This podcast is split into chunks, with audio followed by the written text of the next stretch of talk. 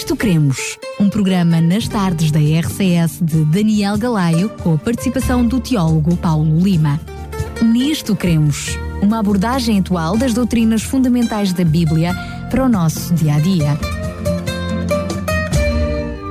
E como estava prometido, cá estamos para mais um Nisto Cremos, depois de termos falado sobre a lei de Deus, mais concretamente a lei moral, os Dez Mandamentos, tivemos a oportunidade até de falar da questão do quarto mandamento, do sábado, talvez um dos mais controversos de toda a lei, se não provavelmente o mais controverso de toda a lei. Hoje tenho mais uma vez a companhia do Tiago Paulo Lima. Paulo, mais uma vez, obrigado por estar connosco. É um prazer estar contigo e com os ouvintes. Uh, Paulo, vou-te pedir que possas repetir porque não só ouvi aquilo que tu disseste. Eu disse que era um prazer estar contigo e com os ouvintes. Muito obrigado. Agora sim, foi perfeitamente audível. Estava eu a dizer que, uh, apesar de, uh, até no meio evangélico, quando a gente diz meio evangélico, é porque existem tantas dominações dentro de chamado guarda, desse guarda-chuva maior que é uh, aliança evangélica, o meio evangélico uh, por definição, acontece também que mesmo dentro das diferentes uh, dominações, até dentro da mesma dominação, depois de igreja para igreja ou de congregação para congregação, também encontramos algumas diferenças. Mas tu hoje vais trazer precisamente citações daquilo que é a posição oficial do protestantismo quanto a esta questão do, do sábado, dentro primeiro, também, primeiro, primeiro da, lei da lei. E depois do sábado. Sim. Muito bem. É exatamente isso. Uh, tu estavas a dizer, dizes muito bem, que a posição do protestantismo com referência ao sábado é geralmente confusa. Grande número de vozes se erguem, discutindo todos os aspectos da questão e apresentando muitas vezes argumentos que se destroem mutuamente. É o bom da verdade, deixa-me só dizer-te isto. Sim. E eu tenho o privilégio, graças aos diferentes programas que vamos fazendo, de estar aqui uh, com uh, muitas pessoas, até alguns pastores do meio evangélico, e a verdade é que, até para surpresa minha, confesso que eu não tinha, não tinha essa percepção, até para surpresa minha, percebi que ou não existia uma doutrina específica, ou seja, não havia, alguém que quisesse defender a questão do sábado ou a questão do domingo, não havia sequer uma posição chamada oficial, ou pelo menos mais, mais pensada, apenas uh, uh, era feito por uma questão de tradição, hum. uh, não concretamente por uma questão de, de, de, de, haver uma consciência clara ou uma, uma tomada de posição sobre aquilo que a Bíblia diz sobre isso, e noutros até algum desconhecimento. Sim. Um, a verdade é que um exame dos ensinos oficiais das várias dominações protestantes torna claro que, ao observar um domingo, os cristãos protestantes estão se empenhando numa prática para a qual não existe nenhuma defesa no ensino protestante autorizado. E a qual, se levarmos em conta o princípio protestante de aceitar a Bíblia e a Bíblia só, ou seja, o princípio que Lutero pôs à frente do, sua, do seu movimento, que é só a Escritura, apenas a Bíblia, a Bíblia só, Uh, e, portanto, se aceitarmos este princípio, a posição que o ensino protestante autorizado muitas vezes tem deve ser abandonada. O protestantismo começou como um protesto contra as corrupções do, do, da Igreja Romana e apelou para a Bíblia como a sua única autoridade de matéria e de fé.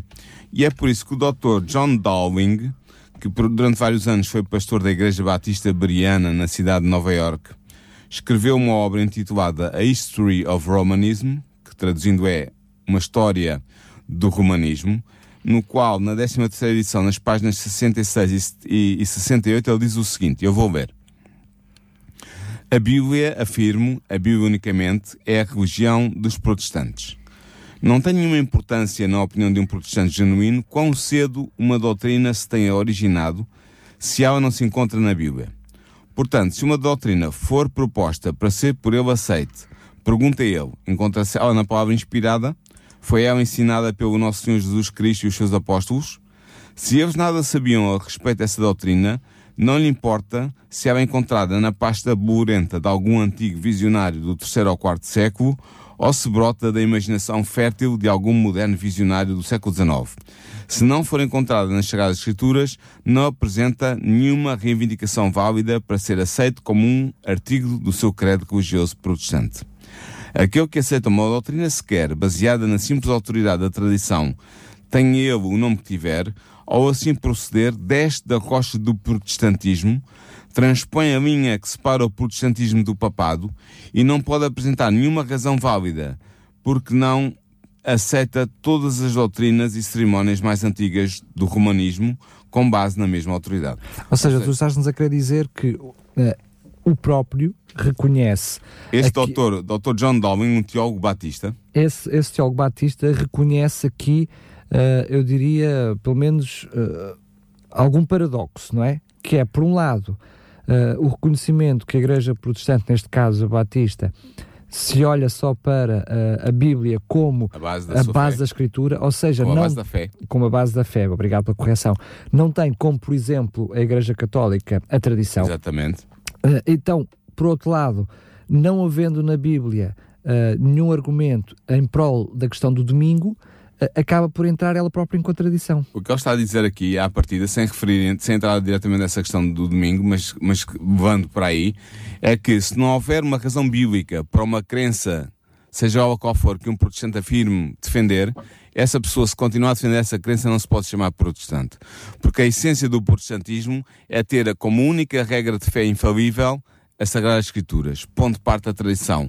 Por isso é que ele diz que tenha essa crença surgido muito cedo na igreja cristã, na tradição da igreja cristã, como por exemplo a crença do domingo, como vamos ver mais à frente, se ela não tem base bíblica, não pode ser aceito por um protestante e essa pessoa continuar-se a chamar protestante, porque se separou, eh, deixou de, abandonou a separação entre o protestantismo e o romanismo, e essa separação é o facto de no protestantismo se afirmar como única regra de fé absoluta a Bíblia Sagrada e no romanismo, além da Bíblia Sagrada, haver, como tu dizias, a tradição da Igreja e ainda a autoridade do magistério da Igreja. Portanto, o que este teólogo batista, o Dr. John Dowling, está aqui a chamar a atenção, na sua livro History of Romanism, História do Romanismo, é que se tu queres ser protestante, tens que ser coerente com os teus princípios protestantes. E o teu princípio protestante básico diz-te que a única regra de fé que tu tens para, tua, para as tuas crenças religiosas cristãs é a Bíblia e só a Bíblia e nada mais do que a Bíblia. Mas vamos continuar. À luz deste grande e verdadeiro princípio, chamamos a atenção para a atitude dos protestantes ao observarem o primeiro dia de semana em lugar do verdadeiro sábado de Deus, o qual é o sétimo dia. Como é que podem estas duas posições ser conciliadas? Ou seja, por um lado eu afirmar que sou protestante e que tenho como única regra de fé as Sagradas Escrituras, e por outro lado defender que não é o sábado, mas é o domingo que está em vigor para um cristão protestante. Uh, Antes de entrarmos nisso, vamos ver como os próprios protestantes confessam que os Dez Mandamentos, onde está inscrito o quarto mandamento, que iremos abordar mais à frente, eh, como os protestantes confessam que os Dez Mandamentos não foram abolidos. Eu posso, eh, vou apresentar citações de teólogos protestantes de vários quadrantes que defendem isso. Eh, na verdade, há alguns ensinadores religiosos hoje que afirmam que a lei dos Dez Mandamentos foi abolida, anulada, posta de lado, cravada na cruz de Cristo e, portanto, nenhum cristão está sob a obrigação de guardar o sábado. Uh, mesmo a sua própria fé, uh, e nem sequer a sua própria fé denominacional o justificará com tal afirmação, para não falar do claro ensinamento das Sagradas Escrituras. Na verdade, o ensino oficial das várias corporações protestantes em relação à perpetuidade da lei de Deus está expresso no pronunciamento claro do seu, dos seus manuais, das suas disciplinas, das suas confissões de fé e nas palavras dos seus líderes de projeção, dos seus maiores teólogos. Nenhum deles, quanto ao que seja do nosso conhecimento, defende a ideia de que a lei de Deus foi posta de lado e já não constitui nenhuma obrigação para o homem. Na realidade, o testemunho unânime de muitos destes teólogos protestantes dos vários quadrantes é exatamente o contrário. Por exemplo, eu vou dar exemplos. O ensino oficial da denominação batista, portanto, da Igreja Batista, está exposto na Confissão de Fé de New Hampshire.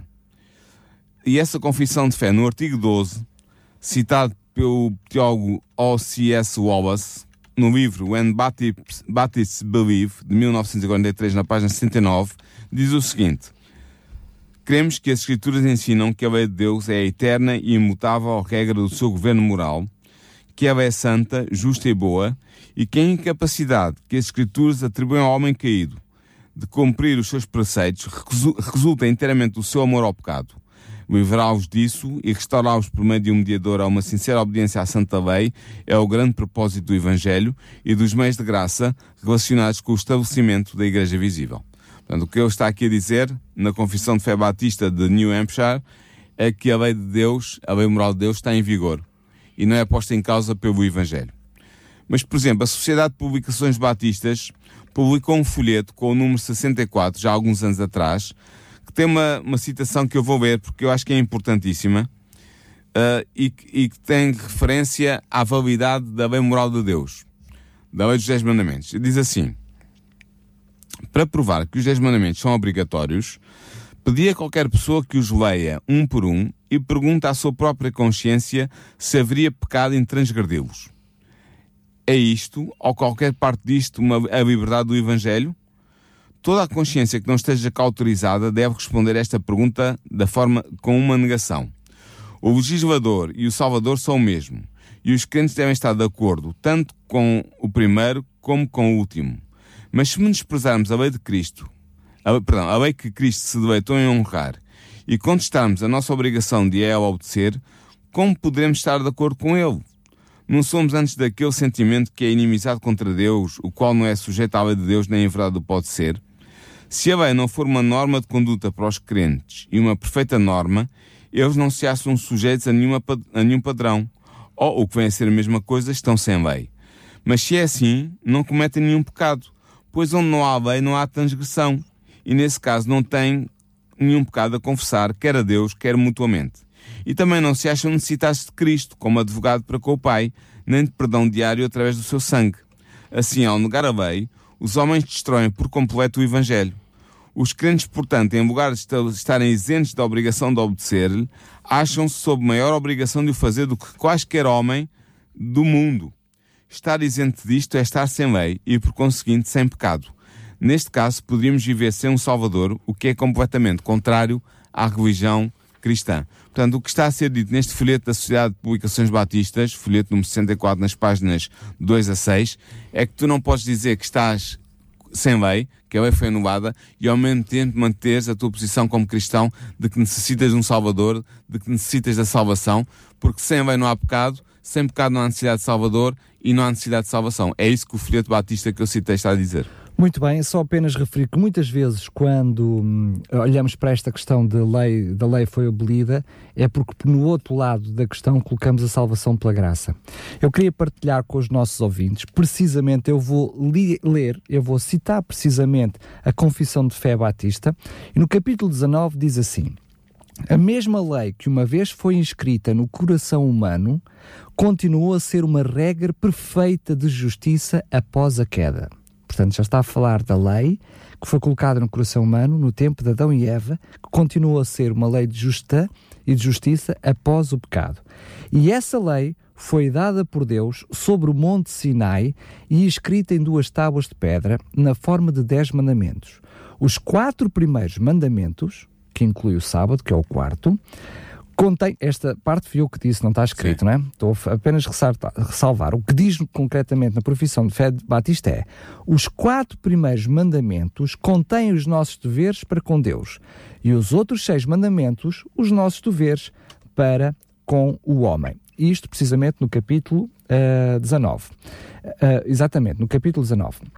Mas depois, mais à frente, precisamente ainda uh, com, com o assunto uh, sobre a lei, a confissão, uh, portanto, a mesma confissão de fé batista, vai dizer que, quando, no, portanto, na parte final deste mesmo capítulo, diz assim: os usos da lei acima mencionados, portanto, falado da, da lei de Deus, não são contrários à graça do Evangelho. Ou hum. seja, que muitas vezes vemos esta, esta oposição, oposição é? Ou seja, a lei é abolida porque agora vivemos pela graça e não, já não somos escravos da lei. E ele diz, a Confissão de Fé Batista diz exatamente o contrário. Os usos da lei acima mencionados não são contrários à graça do Evangelho, antes concordam docemente com ela, à medida que o Espírito de Cristo conquista, conquista a vontade do homem e o capacita a fazer espontaneamente e alegremente aquilo que a vontade de Deus revelada na lei requer que seja feito. Ou seja, qualquer adventista do sétimo dia assinaria esse, esses capítulos da, da Confissão Por Batista. baixo Qualquer um assinaria. E esse é exatamente o que eu quero defender, é exatamente mostrar como um, a um, as posições oficiais de vários quadrantes do protestantismo são neste sentido que tu acabaste de ver na Confissão Batista e que eu vi ainda há bocado também na Confissão é, Batista e no Folheto Batista. Desculpa interromper, é curioso que ela seguir vai buscar os textos que nós precisamente mencionámos no programa sobre a lei. Mas, vamos agora ao metodismo. A Igreja Metodista Episcopal Ao nos voltarmos agora para o ensino oficial da Igreja Metodista Episcopal, encontramos esta grande comunidade de cristãos defendendo também a obrigação de observar a lei de Deus. Eu vou ler uma citação uh, que está uh, no, é o artigo 6 da, da Methodist Episcopal Church Doctrines and Discipline, de 1928, página 7, ou seja, da doutrina e disciplina da Igreja Metodista Episcopal. Artigo 6, diz assim. Embora a lei dada por, por, Deus a Moisés no tocante às cerimónias e ritos não constituísse obrigação para os cristãos, nem devessem os seus preceitos civis ser recebidos por qualquer comunidade, contudo, nenhum cristão, seja qual for, está livre da obediência aos mandamentos que são chamados morais. Portanto, esta, esta citação na Confissão de Fé Metodista Episcopal faz uma diferença entre a lei cerimonial e a lei moral e diz que a lei cerimonial já não está em vigor para os cristãos, mas a lei moral está. E a lei moral é a lei dos Dez Mandamentos, a lei do decálogo. Eu aproveito para dizer que na próxima semana, ou daqui a 15 dias, vamos ver precisamente a, a diferença de, destas duas leis e como elas realmente existem paralelamente no, no, Antigo Testamento, como há duas leis que são referidas na Bíblia e que uma delas foi abolida, mas a outra não. Mas o, voltando ao metodismo, o pai do metodismo, John Wesley, tinha muito que dizer com relação à lei de Deus e ao dever dos cristãos de observá-la. Na verdade, ele defendeu firmemente a, a, daqueles que ensinam, defendeu esta lei firmemente daqueles que ensinam a sua abolição. Olha, presta atenção à citação que eu vou, que eu vou ver, tirada de do Sermão sobre a Montanha, discurso 6, no livro Sermons on Several Occasions, ou seja, Sermãos em várias ocasiões, editado em 1810, páginas 75 e 76. Diz assim: A lei moral contida nos Dez Mandamentos e realçada pelos profetas, Cristo não aboliu. A sua vinda não teve como objetivo revogar qualquer parte dela. Esta é uma lei que jamais pode ser anulada, que permanece firme como a testemunha no céu. Salmos 83, 89, 37. A lei moral encontra-se num fundamento inteiramente diferente da lei cerimonial ou ritual. Todas as partes da lei devem, ser, devem permanecer em vigor em todo o mundo e em todos os tempos, pois não dependem quer do tempo, quer do lugar ou de quaisquer circunstâncias sujeitas à mudança, mas da natureza de Deus e do homem e da sua imutável relação um para com o outro. Portanto, aqui Wesley mais uma vez faz a distinção entre lei moral e lei cerimonial e diz que a lei moral, a lei dos 10 mandamentos, a lei do decálogo, está em, em vigor para o cristão e, portanto, nada diz contra essa lei ou, ou sobre a abrogação, a, a anulação dessa lei. Mas podemos avançar ainda nesta questão da posição protestante oficial sobre a lei, a lei moral, sobre a lei de Deus. Por exemplo, no Catecismo da Igreja Metodista Episcopal, no número 1 e 2, encontra-se o seguinte ensinamento catequético é, os catecismos são feitos sob a forma de pergunta e resposta, e, a e na, no número 2, página 38, e, e no número 1, página 18, diz assim: Pergunta: Que requer Deus do homem? Resposta: Obediência à sua vontade revelada. Pergunta: Qual é a norma da nossa obediência? Resposta: A lei moral. Pergunta: Onde é que onde onde é a lei moral apresentada? Resposta: Nos Dez Mandamentos. Pergunta: Estão todos os cristãos sob a obrigação de guardar a lei? Resposta: sim. Isto para dizer da posição da Igreja Metodista Episcopal. Mas vamos agora à outra igreja que é importantíssima no espectro do protestantismo, a Igreja Presbiteriana. O artigo 5 da Confissão de Fé Presbiteriana afirma claramente o seguinte: A lei moral obrigou a todos para sempre, tanto os justificados como os outros, à sua obediência. E isto não somente com referência à matéria nela contida, mas também com respeito à autoridade de Deus, o Criador, que a deu. Nem mesmo Cristo a anula no Evangelho em qualquer sentido, mas pelo contrário reforça muito essa obrigação. Isto é no capítulo 19, secção 5, na Constituição da Igreja Presbiteriana nos Estados Unidos da América, publicada em 1896, página 88 e 89. O Calvin, que foi o grande teólogo inspirador da Igreja Presbiteriana, a grande luminária teológica presbiteriana, embora ele não fosse presbiteriano, existiu antes da Igreja Presbiteriana ter sido fundada por John Knox, mas o, o grande reformador João Calvino, ao comentar São Mateus, capítulo 5, versículo 17, e São Lucas, capítulo 16, versículo 17, no seu comentário sobre a harmonia dos Evangelhos, diz assim: Não devemos supor que a vinda de Cristo nos tornou livres da autoridade da lei pois ela é a norma eterna de uma vida devota e santa, e deve, portanto, ser tão imutável como a justiça de Deus que a envolveu, é constante e é, e é uniforme. Portanto, Calvino diz claramente que a lei moral está em vigor para o cristão. Uh, o Dr. Albert Barnes, um notável comentarista presbiteriano e grande teólogo da Igreja Presbiteriana, no seu comentário sobre o Evangelho de Mateus, nomeadamente na passagem de Mateus 5,18, diz assim: o, o, livro que eu vou citar é Notes Explanatory and Practical on the Gospel, ou seja, notas explicativas e práticas sobre o Evangelho, edição de 1860, volume 1, página 65. Ele diz assim: As leis dos judeus estavam geralmente divididas em morais, cerimoniais e judiciais. As leis morais são aquelas que emanam da natureza das coisas, que não podem, por conseguinte, ser mudadas, tal como o dever de amar a Deus e as suas escrituras. Estas não podem ser abolidas, pois jamais poderá ser correto odiar a Deus ou aos nossos semelhantes. Dessa natureza são os Dez Mandamentos, e este o nosso Salvador não aboliu nem suprimiu. Querias uma coisa mais clara que isto? Não há. Não há. De, da parte da Igreja Presbiteriana. Mas vamos avançar. Vamos agora para a Igreja Congregacionalista.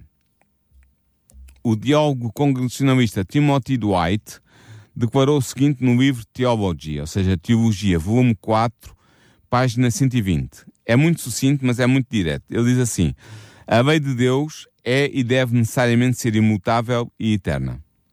E John Edwards, que foi o grande pregador congregacionalista nos Estados Unidos da América, na, na edição de 1842 das obras de John Edwards, em, na língua inglesa, volume 2, página 369, diz o seguinte: Através da expiação de Cristo, maior honra é concedida à lei e, consequentemente, ela é mais estabelecida do que se houvesse sido executada literalmente e toda a humanidade tivesse sido condenada por ela. Tudo que concorre para maior engrandecimento da lei contribui para estabelecer-lhe a autoridade. Deus está aqui a falar da lei moral, da lei dos Dez Mandamentos. Avancemos para a Igreja Luterana. O baluarte da Reforma, fundada por Lutero, a, a igreja mais antiga em termos de, do espectro protestante. A primeira igreja protestante a surgir. Ela, na posição que, que ela apresenta num dos seus modernos catecismos, diz o seguinte. Pergunta 23. Que espécies de leis deu Deus no Velho Testamento? Resposta: três espécies. 1. Um, a lei eclesiástica cerimonial. 2. A lei civil. 3. A lei moral. Pergunta 24.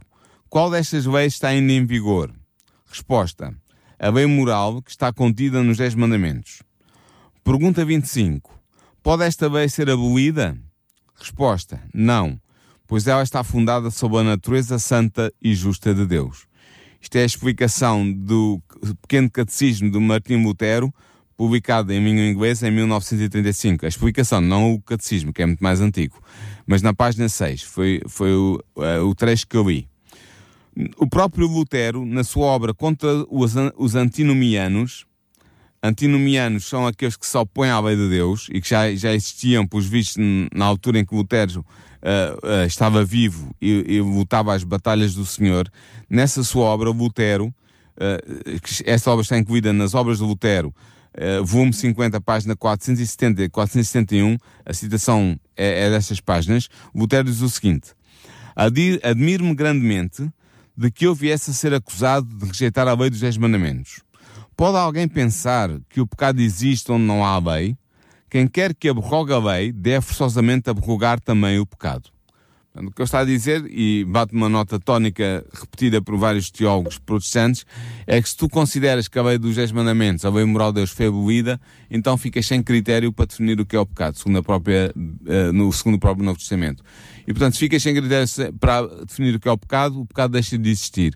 E como mais, eu dizia, como mais uma vez eu dizia há, há pouco, um, se o pecado deixa de existir, deixas de ser pecador. Se deixas de ser pecador, deixa, não decides de salvação nem no Salvador. E, portanto, o cristianismo está todo solapado, vem todo abaixo uh, com esta tese. Mas avancemos agora, deixando a questão da lei, que fica claro que os, a posição oficial clássica do protestantismo nas suas várias denominações é de que a lei moral dos Dez Mandamentos é válida, está em vigor, não foi abolida, não foi anulada por Cristo na cruz, nada disso é a posição protestante oficial e clássica, mas vamos ver qual é a autoridade uh, vigente do mandamento do sábado. ou seja, do quarto mandamento dessa lei. Se essa lei está em vigor para estes autores protestantes que eu citei, e citei nomes de nomeada, citei Calvino, citei, citei um, Lutero, portanto, se a lei está em vigor, o que dizer do quarto mandamento da lei de Deus? Vamos ver. É, é verdade, oh, Daniel, que a limitação do tempo impede que eu acrescente mais citações relacionadas com a lei. Vamos ficar por aqui. Mas uh, todas as denominações concordam que os dez mandamentos da lei de Deus devem ainda ser observados pelos cristãos, que eles são eterno e imutável padrão de justiça e que a obrigação de observar os preceitos da lei moral foi realçada por Cristo em vez de ser diminuída ou omitida. No entanto, apesar desta aceitação oficial e formal, os membros das comunidades protestantes observam uniformemente um dia que não é mencionado uma vez sequer nos Dez Mandamentos, bem como negligenciam e passam por alto a observância do dia que aí está clara e distintamente ordenada, que é o quarto, o quarto mandamento, ordena a observância do sétimo dia da semana, o sábado. Porquê é que então os protestantes que defendem a, a prevalência da lei moral como estando em vigor não concordam com a observância do sábado? Quanto a mim, é uma falha de viver à altura das suas próprias declarações. Um, Será que eles defendem que a observância do sétimo dia foi abolido enquanto o resto da lei continua em vigor? Não. Porque estas mesmas denominações são enfáticas em relação ao quarto mandamento no que tange, uh, tal como nos, no que tange aos restantes. E isto pode ser deduzido dos seus próprios escritos aqui apresentados. Por exemplo, o arquidiácono Farrer, da Igreja de Inglaterra, da Igreja um, Anglicana, no livro The Voice from Sinai, A Voz do Sinai, diz na página 167 o seguinte: A Igreja Cristã não fez nenhuma transferência formal, mas gradual e quase inconsciente de um dia para o outro. Ou seja, ele está a falar da transferência do sábado para o domingo, da observância do sábado para o domingo. Eu vou repetir. Ele diz que a Igreja Cristã não fez nenhuma transferência formal, mas que a transferência foi gradual e quase inconsciente de um dia para o outro. Uh, o Conde Ayton, também da Igreja de Inglaterra, na sua obra Os Dez Mandamentos, Ten Commandments, diz o seguinte, na página 62, 63 e 65. Não existe nenhuma palavra, nenhuma alusão no Novo Testamento acerca da abstinência do trabalho no domingo. Nenhuma lei divina entra no repouso do domingo. A observância da quarta-feira de cinzas ou da quaresma tem exatamente a mesma base que a observância do domingo. Ora, a observância da quarta-feira de cinzas e de quaresma é um feriado ou é uma lei, é um cerimonial, é um preceito cerimonial da Igreja Romana. Portanto, ele está a dizer que o domingo, a observância do domingo, ou a observância da, da quarta-feira de cinzas ou da quaresma, tem exatamente a mesma base. E essa base é muito simples, é a tradição da Igreja. Não é uma base bíblica, não há um assim diz o Senhor para a observância do domingo. O reverendo Isaac Williams, também da Igreja de Inglaterra, da Igreja Anglicana, escreveu o seguinte no seu livro Plain Sermons on the Catechism, ou seja, sermões simples sobre o catecismo. No volume 1, página 334 a 336, diz assim: Onde é que se nos diz nas Escrituras que devemos guardar o primeiro dia, ou seja, o domingo? É-nos mandado guardar o sétimo, mas em nenhum lugar nos é ordenado guardar o primeiro dia. A razão pela qual santificamos o primeiro dia da semana em lugar do sétimo é a mesma que nos leva a observar muitas outras coisas. Não porque a Bíblia o diz, mas porque a Igreja o ordena. Entendeu? Aqui diz claramente que o, o único mandamento que há para observar um dia é o quarto mandamento da lei de Deus, que diz que deve ser observado o sétimo dia da semana, mas, no entanto, a Igreja Cristã em geral, as igrejas cristãs em geral, obedecem ao princípio de observar o, o, primeiro dia da semana, mas não há nenhum mandamento na Bíblia para o fazer. É, é pela autoridade da Igreja que isso é feito. No manual sobre Crist doutrina cristã, que é um manual protestante episcopal, ocorre esta pergunta e resposta, na página 127. Há qualquer mandamento no Novo Testamento para mudar o dia de repouso semanal do sábado para o domingo? Resposta: não há nenhum. É, é simples e direto. Pronto, não há mais nada a dizer. Agora, o que eu quero. Eu trago agora uma, uma citação mais longa, mas que é uma citação extraordinária de, de, um autor muito destacado batista, o Dr. Edward Hitchcock, que numa em Nova York, numa conferência entre, entre, de ministros batistas, de pastores batistas, realizada a 13 de novembro de 1893, havia um trabalho sobre a transferência do sábado, do sétimo dia, para o primeiro dia da semana. Este autor, este Edward Hitchcock, Hitchcock, é assim que ele se chama, é o autor do Manual Batisma, Batista, perdão, e foi um grande teólogo quando esteve vivo, já faleceu, foi um grande teólogo da, da Igreja em Batista. 1800 e pouco, imagine-se. Eu já, já faleceu há algum tempo. Mas ele diz assim: é uma citação longa, eu vou, volto a referir, é uma citação de um trabalho do Dr. Edward Hitchcock, um autor batista, um teólogo batista. Ele diz assim: houve e há um mandamento para santificar o sábado, mas esse sábado não era o domingo. Dir-se-á, entretanto, e com certa ar de triunfo, que o sábado foi transferido do sétimo para o primeiro dia da semana com todas as suas obrigações, privilégios e sanções. Desejando ardentemente informações sobre este assunto, o qual tenho estudado por muitos anos, pergunto: onde pode ser encontrado o registro de tal mudança? Não no Novo Testamento, absolutamente não. Não existe nenhuma evidência escriturística da mudança da instituição do sétimo para o primeiro dia da semana. Desejo dizer que esta questão do sábado, deste ponto de vista, é o problema mais grave e desconcertante relacionado com as instituições cristãs que presentemente chama a atenção dos cristãos. E a única razão porque ela não é um elemento de agitação é que o mundo cristão tem permanecido satisfeito com a convicção de que em alguma ocasião, no começo da história cristã, foi feita uma mudança. Para mim, parece estranho que Jesus, ao longo de três anos com os seus discípulos, conversando muitas vezes com eles sobre a questão do sábado, tratando de alguns dos seus vários aspectos, libertando-os das suas falsas interpretações, jamais fizesse alusão a qualquer transferência do dia. Que também durante os 40 dias da, 40 dias da sua vida após a ressurreição, tal coisa não fosse insinuada. Tão pouco quanto saibamos, o fez o Espírito Santo, o qual foi dado para trazer-lhes à lembrança todas as coisas que ele lhes dissera relacionadas com essa questão também não o fizeram os inspirados apóstolos, ao pregarem o Evangelho, estabelecerem igrejas, aconselharem e instruírem já estabelecidas, discutirem ou tratarem deste assunto. Naturalmente, sei com certeza que o domingo passou a fazer parte da história da Igreja Cristã Primitiva, como dia religioso, como aprendemos por intermédio dos pais da Igreja e de outras fontes.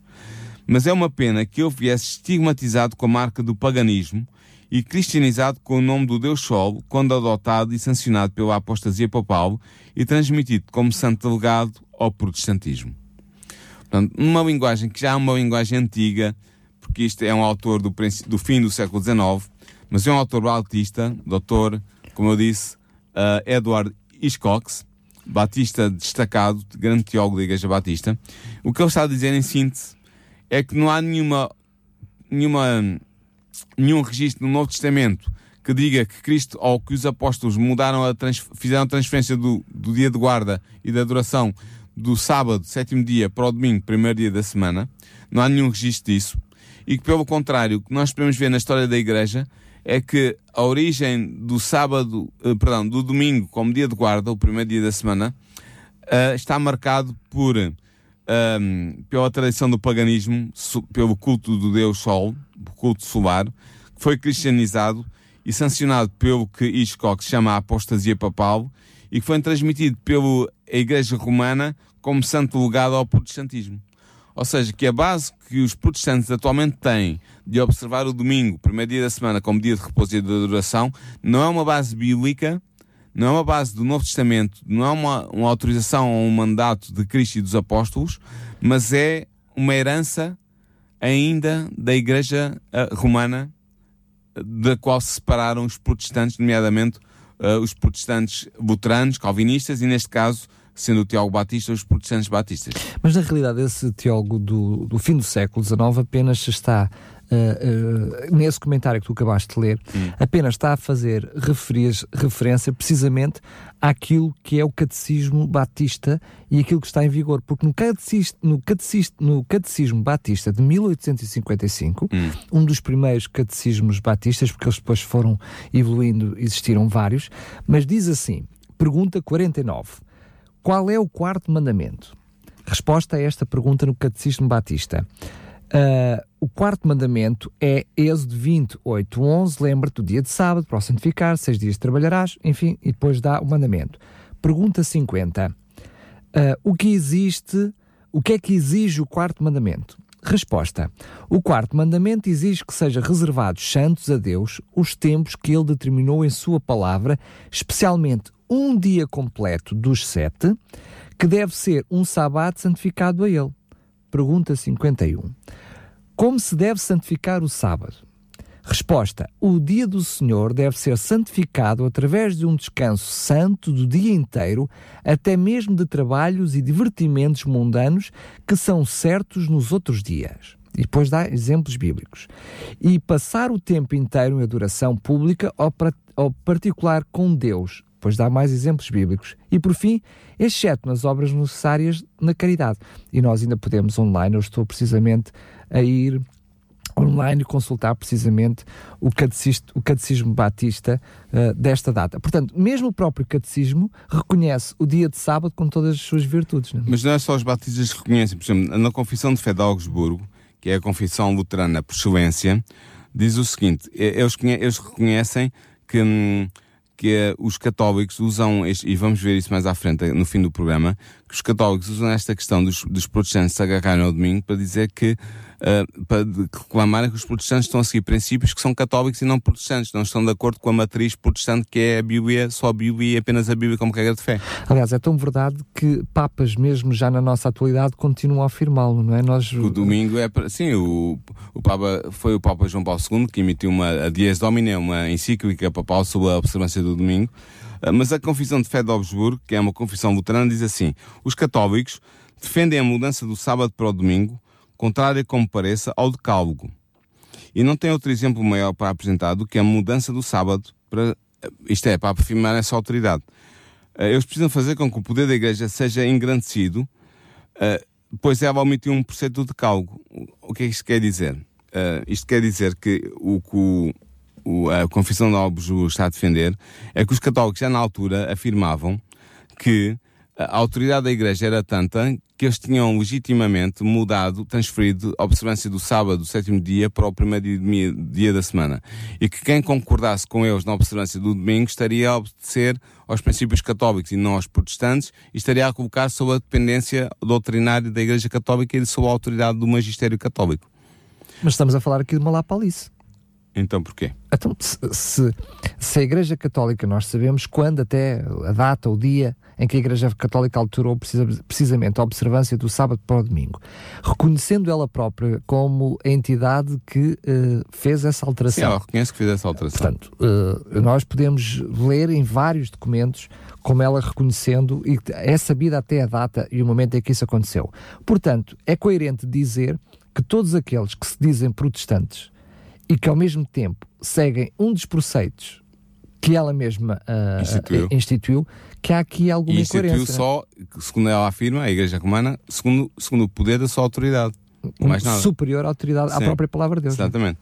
Mas no, no Theological Companion Improved, compêndio teológico uh, aperfeiçoado de Binet, que é um teólogo metodista episcopal, ele diz o seguinte, na edição de 1902, página 180 e 181, na transição da página 180 para a 181.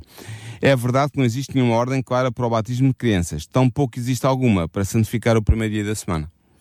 Não há, eu reconheço aqui que não há uh, ordem clara na, na Bíblia para santificar o, sétimo, o primeiro dia como dia de culto e de adoração.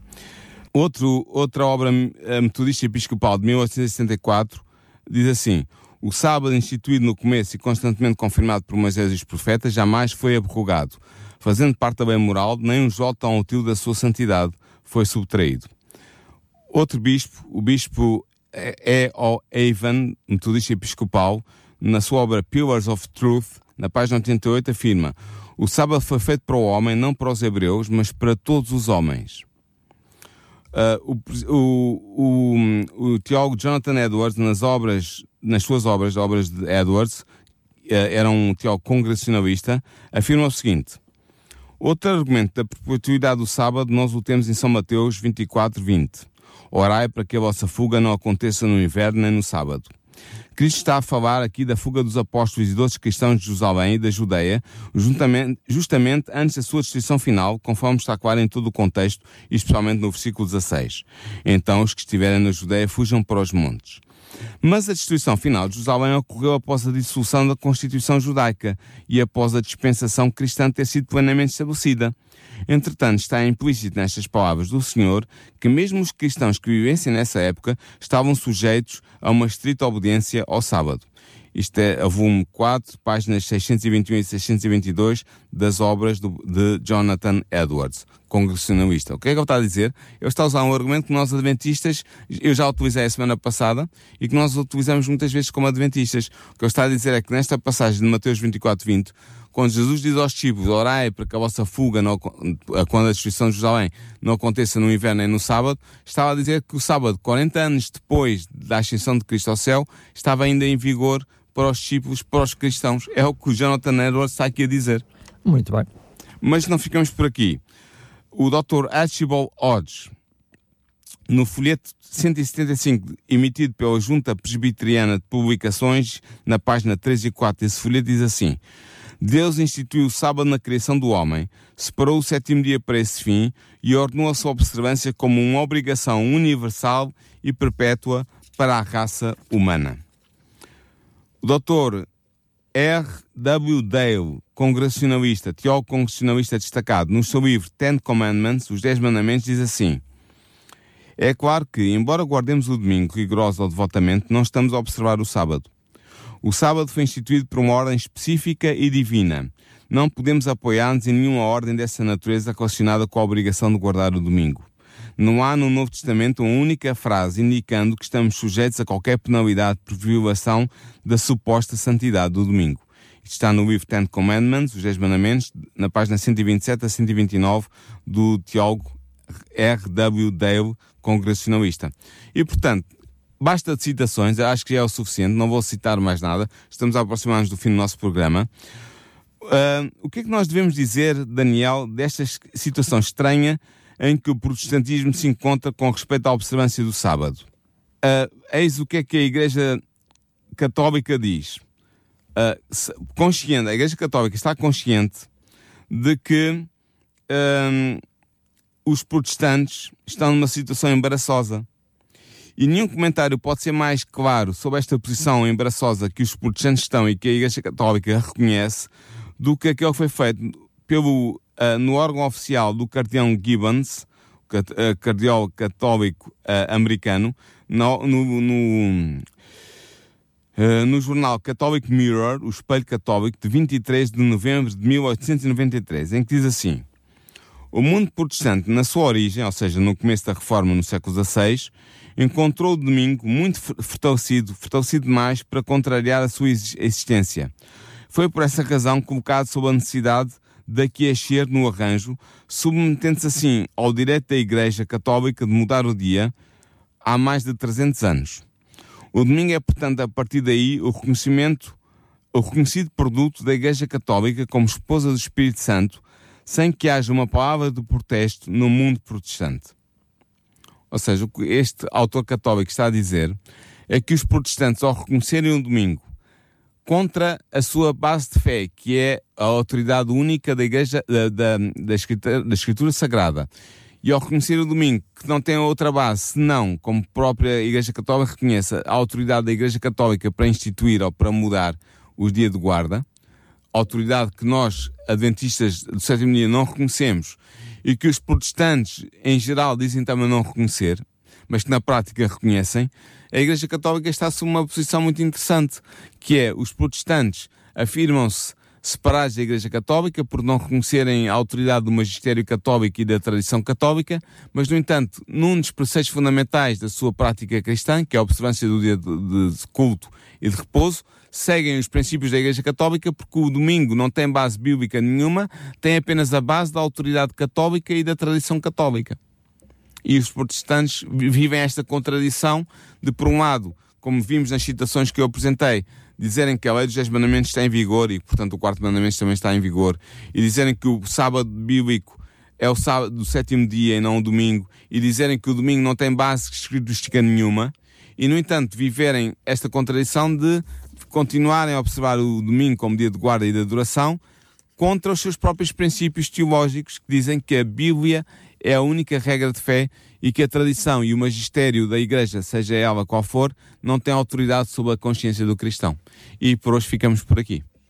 Muito bem, agradeço-te mais uma vez. Fica então o encontro marcado para daqui a 15 dias, quando Sim. formos precisamente olhar para essa questão uh, das duas leis, já hoje mencionada precisamente aqui Exatamente. para algumas citações, a lei moral e a, a lei cerimonial. Sim, nós vamos ver para a semana que uh, a Bíblia declara claramente que há dois tipos de lei diferentes, a lei cerimonial por um lado, conhecida como a lei de Moisés, e a lei moral por outro, conhecida como a lei de Deus, ou os Dez Mandamentos, ou o Decálogo que um foi abolido e outro não, um está em vigor para o cristão e outro não, eh, e vamos explicar porque é que esta, esta aparente confusão de alguns cristãos dizerem, ah, mas a lei no Novo Testamento, por exemplo, na Epístola de Romanos ou na Epístola de Gálatas, Paulo diz que a lei foi abolida, ou foi anulada, ou foi cravada na cruz. Vamos ver uh, uh, esta distinção entre lei cerimonial e lei moral, e vamos ver qual foi a lei que foi abolida e qual foi a lei que continua em vigor.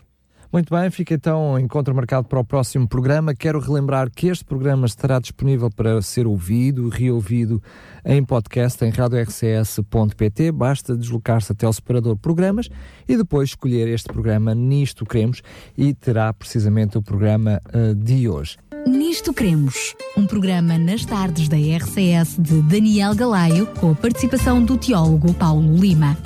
Nisto Cremos uma abordagem atual das doutrinas fundamentais da Bíblia para o nosso dia a dia.